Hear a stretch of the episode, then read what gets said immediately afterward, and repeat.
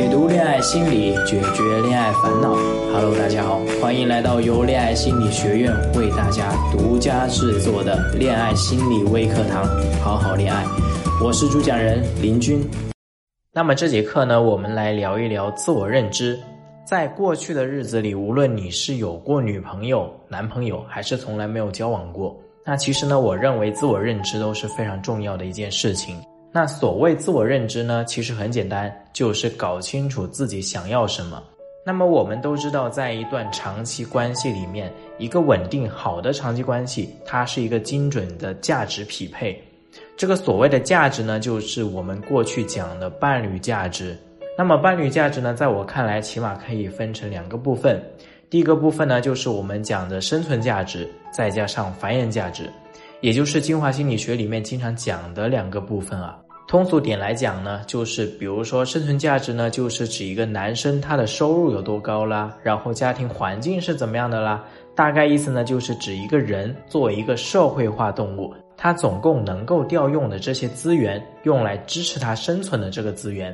那么它的繁衍价值呢？比如说男生的话就是有多帅啊，女孩子的话就是长得有多美啦。那其实呢，一切的这种繁衍价值的目的，本质上都是为了让一个人可以更好的，通俗点来说呢，就是更好的繁衍后代，生下一个更好的孩子。所以对于男生来说呢，一个女生她有一个比较好的腰臀比，对于男生来说就会觉得比较性感。原因就在于一个比较好的腰臀比，可以帮助他拥有一个更好的后代。所以说，把繁衍价值呢，再加上它的生存价值，就是这个部分，其实就是我们一直讲的硬价值。那么这一块呢，是每个人都要必须要去持续提升的。那么软价值是指什么呢？软价值就是指，比如说我们你这个人他是细心的一个人，或者说你是一个比较善良的人，又或者你是一个比较勇敢的人。那其实呢，每个人他拥有的这种人格特征层面的优势都是不一样的。那这两点其实是完全有不同的提升方法的。因为对于硬价值来说呢，我们要的是什么？要的是弥补你最短的那块短板。比如说，对于一个男生来说的话，他的收入不够高，他要做的事情呢，就是把他最低的这个木桶里面的这个短板给补上。那这样的话呢，他的这个木桶里面才能够装更多的水。那所以可以想象一下。把你的硬价值想象成一个木桶，木桶里最短的那块木板决定了你能装多少水。所以，其实对于硬价值的这一块呢，我们最需要做的就是提升你的短板。那对于大部分的女生来说呢，比如说提升你的颜值呀，然后你会去锻炼啊，然后你会去修炼自己各方面的形体呀，啊，其实都是去提升自己硬价值的过程，包括学习怎么去护肤，怎么去把自己打扮得更漂亮。男生也是一样的，那其实都是属于这个部分。那我相信跟着我们学习有一段时间的同学呢，这一部分应该已经在做了。那么我需要强调一下的是，软价值它跟硬价值都是不一样的。为什么呢？因为软价值其实很多男生女生可能会觉得说，哎呀，我的性格比较内向，或者说，哎呀，我不太会跟别人聊天，或者说我的性格比较文静啊等等，好像说似乎这个部分其实就要去改的。那么在一开始，我们要搞清楚，其实软价值的部分呢，不在于你改善了你多少，而是在于你没有把你的优势发挥到极致。那么在这个部分呢，我们的课程里面也会在未来帮助你去找到属于你自己的优势，并且把它发挥到极致。总而言之呢，这个硬价值加上软价值，就是你整体的一个综合价值。那么你可以得到一段完美的长期关系，一个比较和谐的一段感情的话，那么双方的这个综合价值它一定是匹配的。你永远不要想着说，哎，我就靠这个我去学一个所谓的技巧啊，然后我就能够找到一个比我价值高的人，那这个是不应该去做的。那这个我们称之为叫做高攀。那高攀的结果呢都是不好的，因为这个世界上没有傻子，对吧？尤其是长期关系里面，大家都是一个平衡的状态。其实大家都是公平的，每个人都能够从本质上能够达成的价值匹配，它是公平的。那么，就算你能够给别人提供情绪上的价值，能够跟别人有更好和谐的相处，但是归根到底，你还是落到这个价值的基本面上。所以说，自我认知是什么意思呢？自我认知，我认为你要搞清楚两个方面的事情。第一方面的事情就是我刚刚一直在强调的，就是你整体的综合伴侣价值这一部分，一定要搞清楚自己的优势在哪里，并且把它发挥到极致。然后呢，要搞清楚自己的劣势在哪里，特别是硬价值上面，你的缺陷在哪个方面，你要去弥补它，你要去尽可能的把你的硬价值提升，这样的话，你才有可能更好的匹配，对吧？这是最最最基本的一个方面。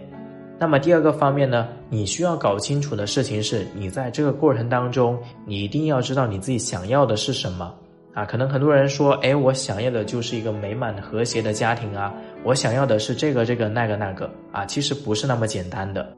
我们发现，大部分没有找到一个合适的伴侣的人，他根本不知道自己想要的是什么。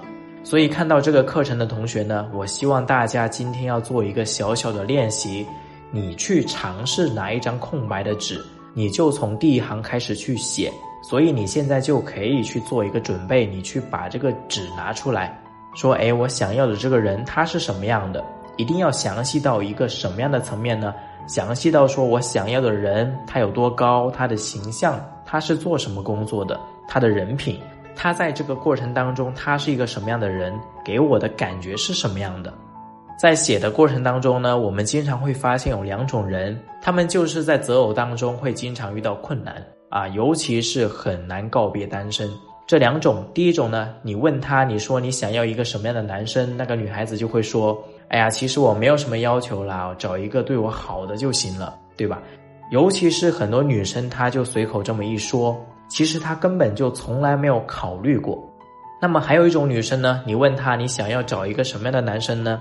他说我一点都不介意男生的条件啦，他怎么样都无所谓啦，啊，只要感觉可以就行了。这两种人呢，其实都很糟糕。我们经常在生活当中呢，会遇见这两种人。为什么呢？因为这两种人其实根本就没有想过他想要的是什么。你想，他想要的这种所谓的感觉，或者说他要对我好，那其实归根到底呢，都是很模糊的。为什么呢？因为今天他对你这样好，你认为是好。明天也许你的要求就变了啊，它就不是一种好了，对吧？你这不是耍流氓吗？你就今天说它好，明天可以说它不好，对吧？那么在这个道路上呢，究竟谁能够帮到你呢？没有人能够帮助到你。所以还是我说的这个练习，你先拿出一张纸，你把它写下来，这是我们今天给大家的一个练习。你去一条一条的写下来，写完之后，你依照我接下来说的两个标准去衡量它。第一个标准，你写下来的这些东西的部分内容能不能够被量化？这个所谓的被量化呢，就是你能不能够被衡量。比如说，我要的一个男生、女生，他就要身高一米七，对吧？这就是一个非常好量化的指标。低于一米七就是不行。那么这个就是一个典型的量化指标。在这个过程当中呢，一定要考虑清楚这个自己不能够妥协的部分是什么。所以这是第一个很重要的标准。那第二个很重要的标准是什么呢？是你一定要学会把自己的要求去归类。通常我们可以把对男人的要求规定为三类。第一类就是专一忠诚的，通俗点就是说这个男的他会对你很专一，他不会去跟别的女孩子去聊呜呜的话题，对吧？你对这一点如果说很在意的话，一定要把它描述清楚。那第二类要求呢，就是说，哎，我希望他有一个比较好的经济条件啊，最好是这个可以直接嫁入豪门啦，或者是希望对方家庭非常的优越啦，或者是家里很有很有权利啦，等等。OK，那么这是第二个方面。第三个方面呢，你可能会说，哎，我希望对方是非常温柔的，非常浪漫，然后跟他在一起特别开心，这个就是我们称之为高情绪价值。所以这三个倾向也一定要讲述清楚。我再重新归纳一下三个倾向，第一个倾向呢就是忠诚专一的长期择偶承诺，那第二个倾向呢就是极高的生存价值，第三个倾向呢就是极高的情绪价值。等你全部把这个清单做完之后呢，再回过来按照我刚刚说的这两个标准，好好的归纳一下，好好的去整理一下，梳理一下。记住这张纸呢，你不要扔掉，在未来的日子里面呢，我们可以时不时的拿出来再去看一看。这节课呢，其实一共要做的两件事情，第一件事情呢，就是要搞清楚你自己是谁，你是一个什么样的人，你的优势是什么，你的劣势是什么，对吧？一定要搞清楚。